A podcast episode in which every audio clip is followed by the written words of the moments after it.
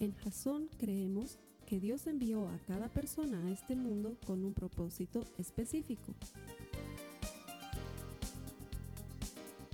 Nuestra misión es ayudarte a que tengas una relación personal con Jesús y a través de ella encuentres ese propósito para tu vida.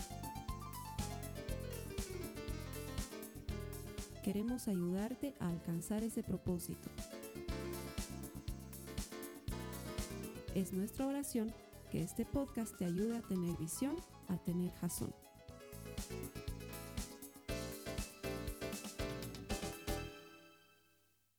Ha pasado un tiempito desde la última vez que me ha tocado estar aquí arriba predicándoles y la verdad es que cada vez que me toca predicar es una mezcla de sentimientos. Es, lo asocio un poco como cuando, cuando eres suplente, debe ser el sentimiento más parecido a cuando eres suplente de ese equipo que te fascina y estás sentado en la, en la banca de suplentes y de repente el técnico se da la vuelta y te dice, calentabas a entrar. Dice, rato te, primero, primero que nada miras a la izquierda, a la derecha, a ver si no le ha dicho al otro, pero te das cuenta que eres, que eres tú y la verdad es que te, te, preparas, empiezas a calentar y, y te llenas de nervios, te llenas de alegría, te llenas de emoción porque quieres hacerlo bien, porque quieres, eh, quieres dar todo de ti y quieres cambiar el, el, rumbo del partido.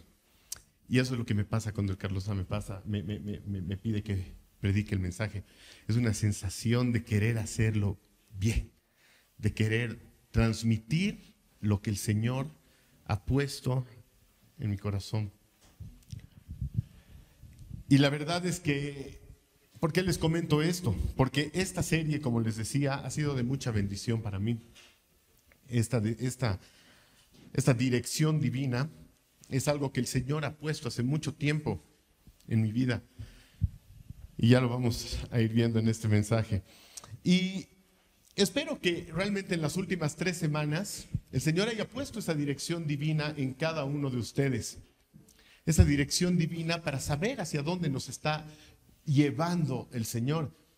Y uno se preguntaría, ¿y cómo sé si lo que creo que tengo que hacer es una dirección divina? Bueno, una de las, de los principales, de las principales razones en que te das cuenta de que es una dirección divina del Señor es porque va diametralmente opuesta a tu zona de confort. Cuando el Señor te pide algo, generalmente te aleja de tu seguridad, te aleja de esa zona de confort donde tú estás tranquilo, donde tú estás feliz y te cuesta emprender el viaje. Y la verdad es que generalmente cuando el Señor nos muestra una dirección divina, nos pide que empecemos algo nuevo. Y no sé a cuántos de ustedes el Señor les ha pedido que empiecen algo nuevo. Puede ser estudios, puede ser un trabajo, puede ser un negocio, puede ser eh, restablecer una, una relación, puede ser dejar esas adicciones con las que has estado sufriendo tanto tiempo. No lo sé, pero cuando el Señor nos muestra un nuevo comienzo, muy a menudo nos pide una nos está mostrando una dirección divina. ¿Y qué es lo primero que hacemos cuando el Señor nos muestra una dirección divina? ¿Qué es lo que cómo podemos emprender esa dirección en el camino que el Señor nos está mostrando? Y es simplemente comenzar. Suena fácil, suena lógico, pero es lo que más nos cuesta hacer. Es lo que, lo que generalmente a la mayoría de nosotros nos impide lograr algo. Y les voy a decir algo que es obvio, suena totalmente obvio, pero son de esas cosas que no te hacen clic en tu mente hasta que alguien te las dice. Y es que nunca vas a terminar algo que no empiezas. Nunca vas a terminar algo que no empiezas. Y para ejemplificar un poco, un ejemplo un poco opa, pero, pero que sirve para, para, para la ocasión, eh, no sé cuántos de ustedes aquí ya han hecho la inspección técnica vehicular de su auto. Hermanos, los van a dejar sin aguinaldo a los policías, por favor. ¿Y por qué les pregunto esto? Porque yo paso mucho tiempo en mi auto. Yo construyo, yo soy arquitecto y estoy, bueno, recorro la ciudad para ver mis obras y paso por muchos de estos puntos. de la, de la inspección y cada día veo que hay más cola y más cola y siempre esperamos hasta que la cola es kilométrica, ¿no? Para hacerla. Y hay dos puntos en especial que yo paso, y es en la Plaza España y en la Catután, y cada que paso, esos puntos están vacíos. Y lo primero que digo es, ah, tengo que hacer la inspección técnica vehicular. Y digo, mañana voy a traer mi RUAT, voy a ver que tenga el botiquín, voy a ver que tenga el extinguidor, y mañana lo hago. Llego a mi casa y me pongo a hacer otras cosas, veo tele, me acuerdo que quería hacer eso, pero no lo hago y al día siguiente salgo de nuevo y veo los dos puestos que les digo y digo, ah, todavía no hay autos, mañana voy a hacer la inspección técnica. Y ya van dos o tres semanas y mañana lo voy a hacer. y la verdad es que el comienzo generalmente es lo que más nos cuesta para lograr algo. Y para fijarnos en un ejemplo un poco más bíblico, vamos, hoy día vamos a hablar mucho de Nehemías. Muchos de ustedes posiblemente no han escuchado ni siquiera nombrar a Nehemías, pero los voy a poner un poquito en, contexto. Y Nehemías era el, el, copero del rey Artajerjes, el rey de Persa. Y esto era en la época cuando el pueblo de Dios, los israelitas, empiezan a hacer lo malo a los ojos de Dios. Y desobedecen completamente a Dios. Y empiezan a adorar otros dioses. Y hacen todo lo contrario a lo que el Señor los había mandado. Así que Dios permite a los babilonios invadir Jerusalén. Y los babilonios entran, de, derrumban toda la ciudad, incendian gran parte de la ciudad y se llevan en cautiverio a gran parte de la población. Y esto hace que vivan en humillación, que vivan en una desgracia durante 140 años. Las murallas de Jerusalén permanecieron derrumbadas durante 140 años. Y estas noticias llegaron a oídos de Nehemías, que como les comentaba era el copero del rey. ¿Cuál es el trabajo del copero? El copero es el que le sirve el vino al rey y el que prueba el, vino y muchos dirán, ah, buen trabajo, ¿no? Está probando el vino del rey, probar la calidad. Y no, no era probar la calidad, era probar si es que no tenía veneno. Y si el copero se moría, era un buen indicador de que el rey debería buscar otra cosecha. Entonces, llega esto, estas noticias de que ya habían vuelto muchos de los cautivos a, a Jerusalén y Nehemías se derrumba. Nehemías siente una angustia demasiado grande. Nehemías siente lo que se llama una carga divina. Y una carga divina es eso que pone el Señor en tu corazón con lo que no puedes vivir, que no puedes soportarlo más. Y estoy seguro que el Señor ha puesto en sus corazones muchas veces alguna carga divina. De repente viendo, viendo las noticias, eh, no sé, pues alguno escucha la injusticia que hay en nuestro país o alguno escucha una u otra cosa con lo que dices, ah, no puedo más. Yo no puedo más con esto. Alguien debería hacer algo. Y si el Señor pone una carga divina en tu corazón, posiblemente te está llamando a ti a hacer algo. Y uno diría, pero ¿qué podría hacer yo contra la corrupción o contra el... Nehemías era un copero. No tenía la influencia, no tenía los recursos, no tenía el liderazgo, no tenía el conocimiento para reconstruir las murallas de Jerusalén pero aún así siente esa carga divina y la carga divina generalmente conlleva la dirección divina que el Señor tiene para ti. Así que Nehemías siente que no podía vivir más sabiendo que su pueblo estaba sufriendo, que su pueblo estaba humillado, que estaba vulnerable porque no tenía murallas. Y decide reconstruir las murallas.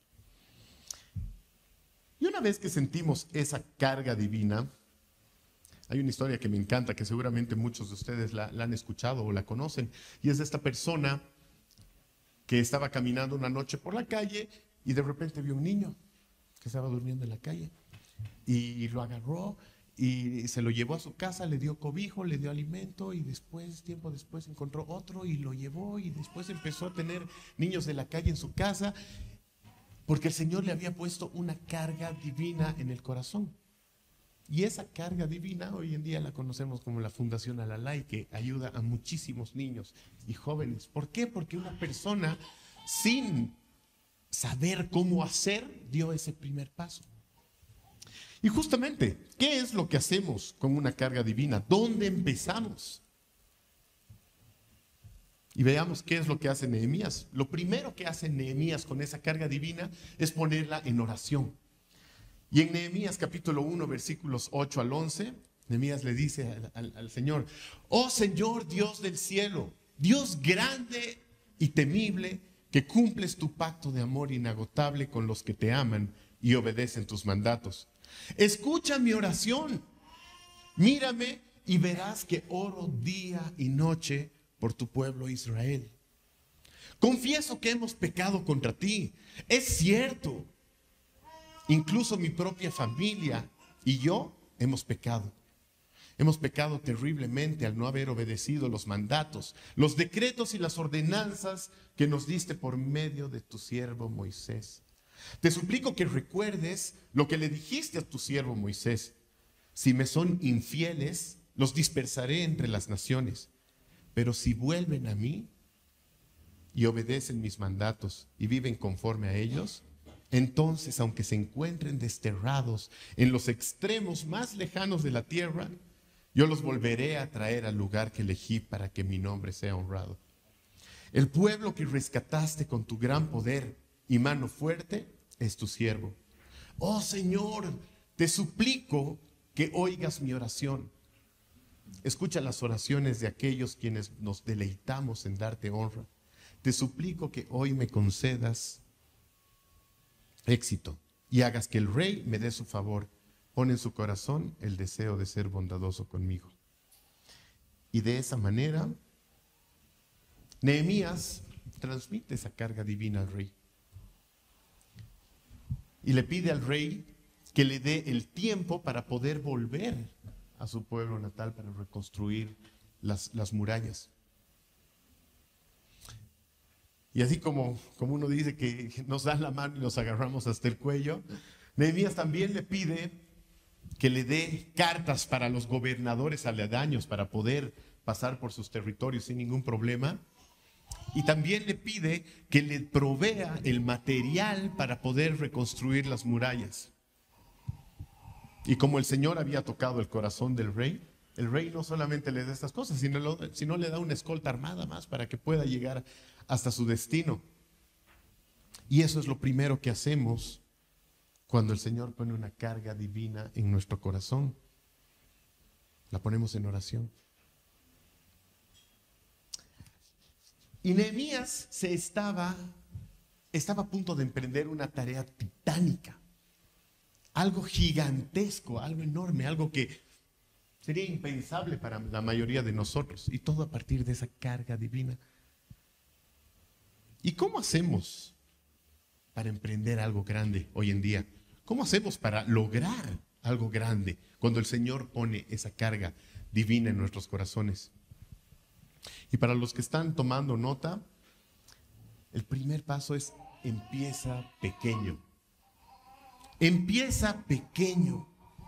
Esa carga divina que el Señor pone en tu corazón siempre va a ser algo grande. ¿Cómo catalogamos qué es grande hoy en día?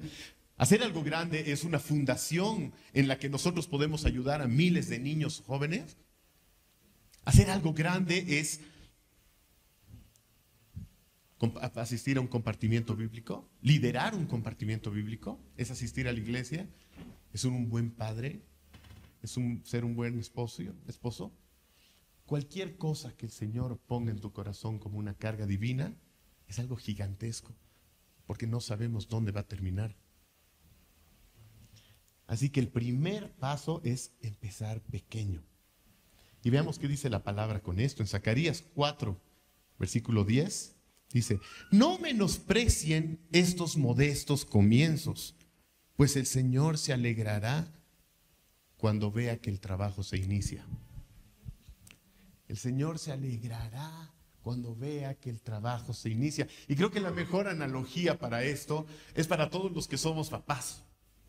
Puede ser el papá más aburrido del mundo. Puede ser el papá más serio, más soso y que no muestra emociones.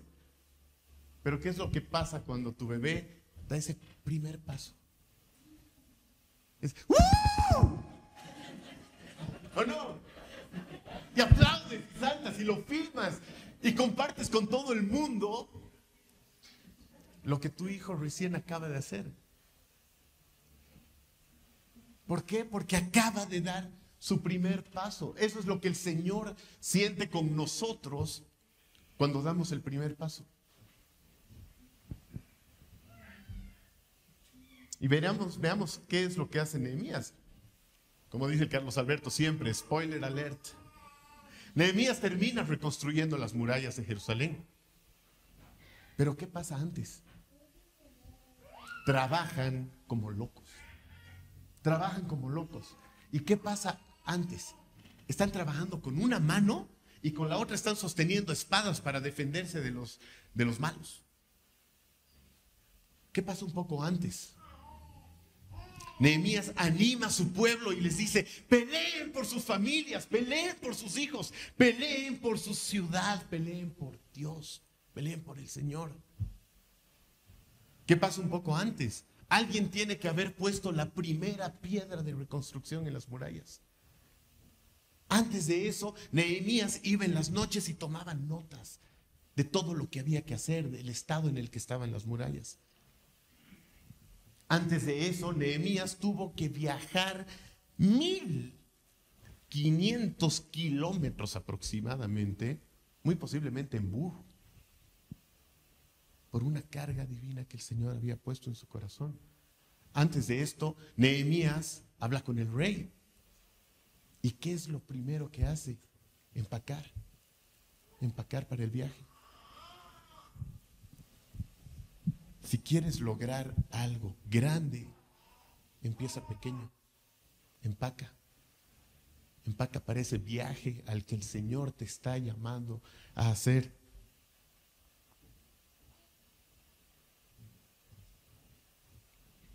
Y veamos qué dice aquí en Nehemías capítulo 2, versículos 17 y 18. Nehemías había reunido a todos los líderes del pueblo de Dios, a los ancianos, a los sacerdotes, y les dice, perdón, y les dice, ustedes saben muy bien las dificultades en que estamos, Jerusalén en que estamos. Jerusalén yace en ruinas y sus puertas fueron destruidas por fuego. Reconstruyamos la muralla de Jerusalén y pongamos fin a esta desgracia. Después les conté cómo la bondadosa mano de Dios estaba sobre mí y acerca de mi conversación con el rey. De inmediato contestaron, sí, reconstruyamos las murallas. Así que comenzaron la buena obra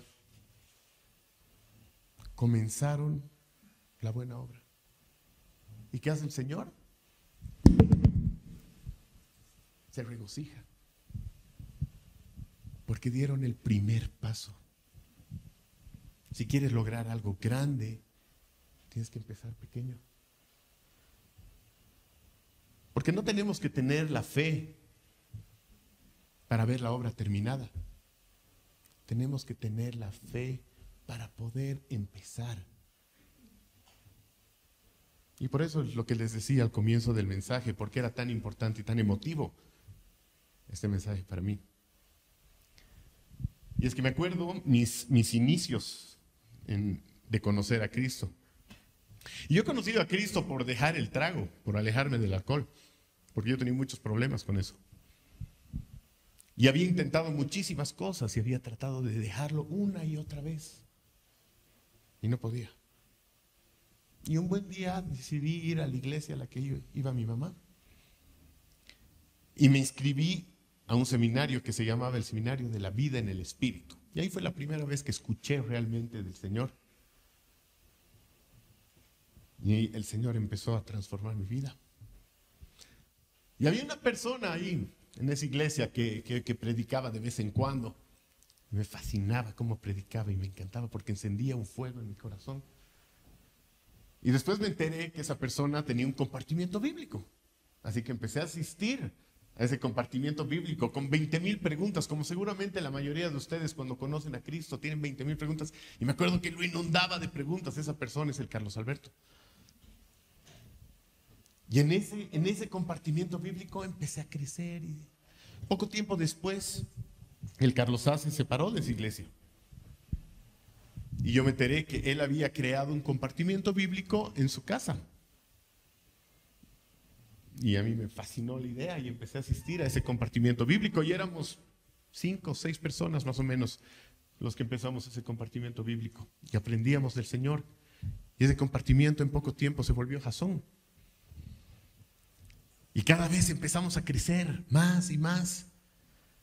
Y ya no entrábamos en el living del Carlos A. Así que el Señor nos abrió las puertas de un, de un, de un sótano en Achumani, pequeñito. Entrábamos 20, 30 personas. Y empezamos a crecer. Y cuando por fin pudimos comprar instrumentos y pudimos comprar los parlantes y cosas, vino la lluvia y, la gran inundación. Y nos dimos cuenta de la comunidad que éramos, porque en vez de, en vez de, de pararnos, de frenarnos, más bien nos mostró lo que podíamos lograr ante la adversidad. Y seguimos creciendo y derrumbamos las paredes de ese sótano e hicimos el primer salón para 80 personas, si no me equivoco. Y ahí llegó mi primer mi primera oportunidad de servir al Señor como líder. Y me nombraron líder del club de la pelea. Y la verdad es que fue hermoso. Y nos reunimos a las seis de la mañana los miércoles. A veces éramos dos personas, a veces estaba solo yo, a veces éramos ocho, diez. Pero el Señor estaba haciendo cosas increíbles. Ahí el Señor en el interín me dio la bendición de conocer a mi esposa y tener a mis hijos. Y realmente las cosas fueron creciendo. Tiempo después tuvimos la oportunidad de alquilar este lugar, que solamente era la casa de al lado, y esto era un terreno baldío. Y fue increíble cuando el, señor, Carlos A me dijo, hermano, el Señor me ha mostrado que tú tienes que construir este salón. Y yo no podía creer. Y luego nos mudamos aquí, estuvimos mucho tiempo incómodos en la casa de al lado hasta que por fin pudimos construir este salón. Y un buen día el Carlos A me dijo, hermano, creo que tú tienes lo que se necesita para poder predicar la palabra de Dios. Y realmente para mí era algo increíble. Porque hermanos, no necesitamos ver la obra terminada. No tenemos que tener fe para terminar. Tenemos que tener la fe para empezar. Tener la fe para dejar el trago e inscribirme al seminario de la fe en el Espíritu, de la vida en el Espíritu. Yo nunca tuve la fe para estar parado un día predicando aquí el mensaje de Dios. Lo único que tuve era la fe para escribir, escribirme en el seminario de la vida en el Espíritu. Y el Señor hace todo lo demás.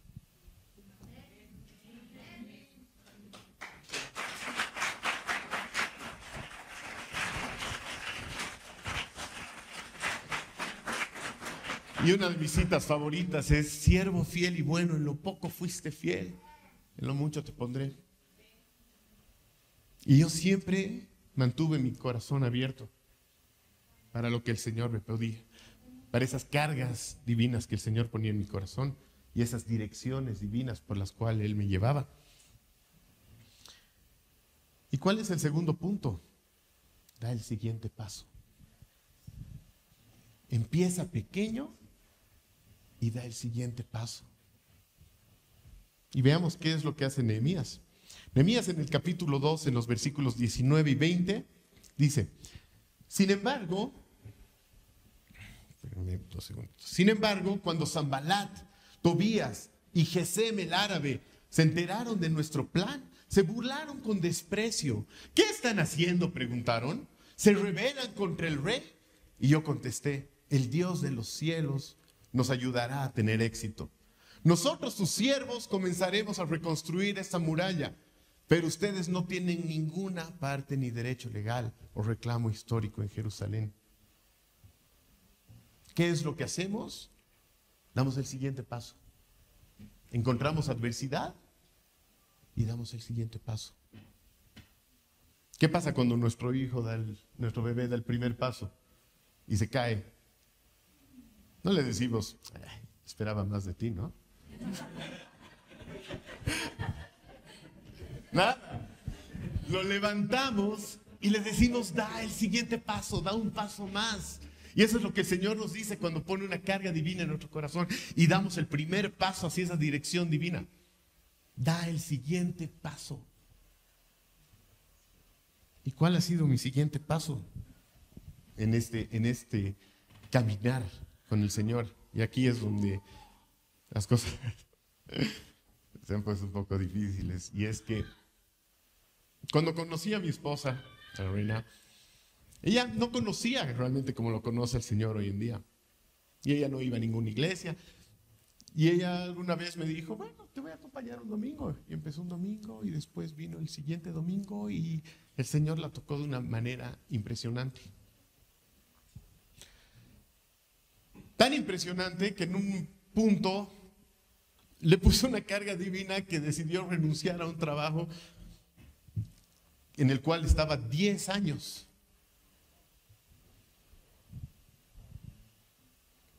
Para dedicarse, todavía no sabíamos a qué. El Señor le había puesto esa carga. Y poco a poco empezamos a crecer, a crecer y no teníamos, porque nosotros contábamos con ese suelo. Pero decidimos dar ese pequeño primer paso en esa carga divina, en esa dirección divina que el Señor había puesto. Y ahora el Señor la llamó a servir, a servir en iglesia. Y el hecho de que ella sirva no es tan fácil como todos están pensando, como que, ah, qué lindo, que sirva. Tenemos tres hijos. y es suficiente con lo que yo sirvo en la iglesia. Estoy con el club del fe, estoy con muchas cosas. Y le decía, Señor, pero ¿cuánto más? ¿Qué vamos a hacer? Vamos a tener que vivir en la iglesia. Entonces me reuní con el Carlos A. Y eso les estoy contando esto hace pocos días. Y estábamos sentados en la oficina y yo le decía, hermano, tú sabes que yo sirvo harto, ¿no? Y me dice, sí, yo, sí. Y le digo, hermano querido, el Señor le está llamando a servir a la reina. En realidad le estaba diciendo, le estás llamando a servir a la reina, porque Él es el que le ha propuesto. Y le digo, tú sabes, ¿no? Que, los, que a mí me fascina ver deportes. Y los, los fines de semana es pues la Fórmula 1, termina la Fórmula 1, empieza la, Premier League, termina la Premier League, empieza la Liga de España. Generalmente hay el torneo de tenis, Después viene el básquet y en la noche justamente estamos con la NFL. Y le digo, hermano, ¿cómo le vamos a hacer si la reina también va a servir? Y la verdad es que, y esto, esto, esto les confieso, cuando la reina me contó que el Señor le estaba llamando a servir, a mí me puso un poquito en conflicto, porque fuera de, lo chistoso, me encanta ver deportes, pero es verdad que no lo veo todo el día, pero pero me encanta ver deportes. Y yo decía, ¿qué rato vamos a tener tiempo libre? ¿Realmente queremos que nuestros hijos crezcan, vivan en la iglesia? Y preparando este mensaje es donde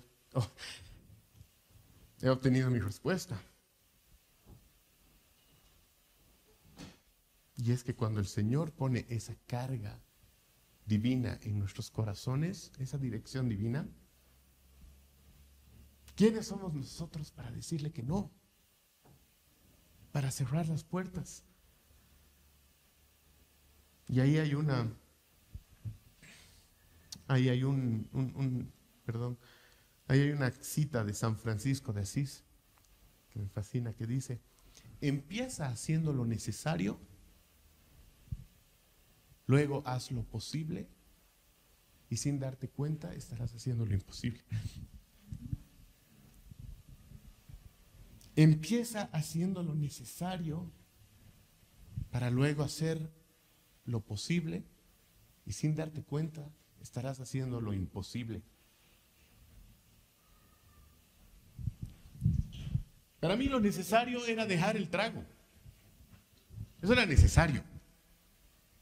Porque sin eso no tendría esposa, no tendría hijos, no tendría iglesia, no tendría nada. Luego de eso pasé a hacer lo posible. ¿Qué era lo posible? Es ir a la iglesia. Mi mamá ya estaba yendo a la iglesia. Ir a la iglesia, inscribirme en el seminario, ir al compartimiento. Lo imposible para mí en ese momento era verme aquí el día de hoy. Y lo que tiene el Señor para mí el día de mañana. Y con esta cita me decía, sí, puedes quedarte viendo tus deportes. ¿O quieres hacer lo imposible?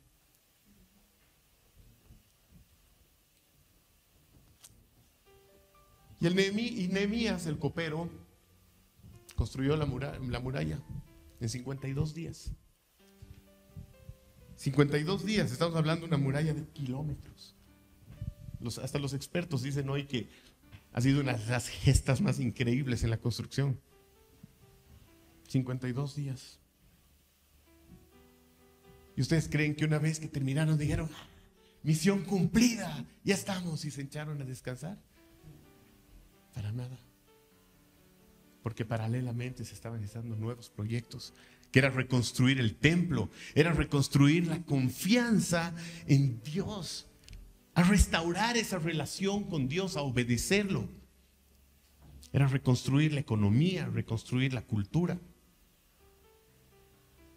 Porque cuando el Señor nos muestra una dirección divina, tenemos que empezar con muy poco, pero después tenemos que ir dando un paso y otro y otro. Y por eso esta serie, como decía el Carlos en la primera semana, no se llama Destino Divino. Se llama Dirección Divina porque nunca llegamos a nuestro destino. Porque una vez que damos ese paso, el Señor nos muestra el siguiente. Y el siguiente. Y esa conversación con el Carlos A cuando le decía, hermano, ¿y hasta cuándo pues te pide el Señor? ¿Cuánto quiere el Señor de ti? Carlos Alberto se reía y me decía, hermano, te veo como yo estaba hace muchos años, porque el Señor quiere todo de ti. El Señor absorbe todo de ti. El Señor quiere tu tiempo, quiere tu familia, quiere tu corazón. Y puede que a nosotros nos, nos incomode. Y ahí te das cuenta qué tanto quieres entregarle a Dios. Porque en la palabra dice, las cosechas son grandes, pero pocos son los obreros.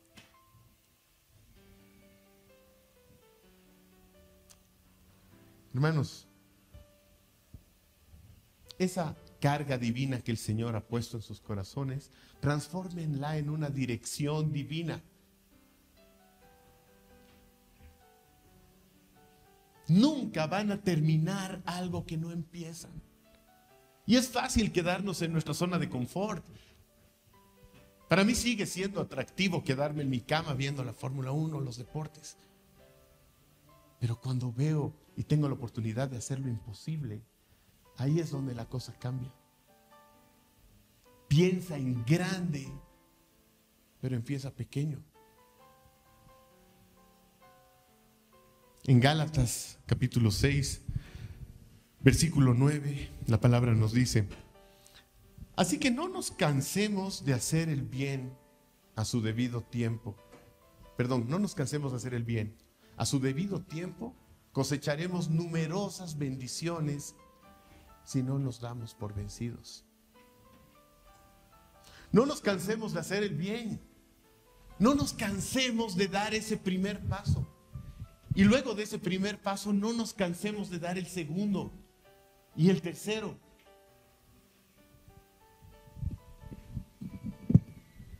Hermanos, el Señor quiere todo de nosotros.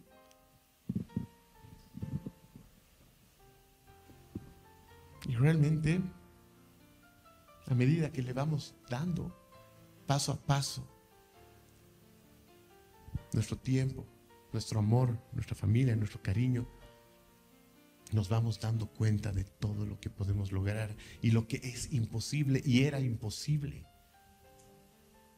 al comienzo de ese camino. Y estoy seguro de que si ustedes dan ese primer paso hacia esa dirección divina que el Señor les está mostrando, les garantizo, yo soy la prueba de eso. Les garantizo que, no sé, meses, años, décadas, no sé cuánto tiempo, les garantizo que ese mínimo, ese pequeño paso que decidan dar hoy día,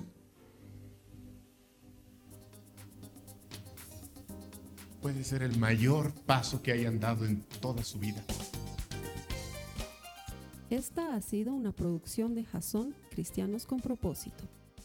Para mayor información sobre nuestra iglesia o sobre el propósito de Dios para tu vida, visita nuestro sitio web www.jason.info. Allí encontrarás muchos recursos para animarte en tu relación con Dios, enseñanzas, nuestro blog, prédicas y mucho más. Te lo deletreamos www.jazon.info. También puedes visitarnos en nuestro sitio en Facebook www.facebook.com barra Que Dios te bendiga abundantemente. Muchas gracias.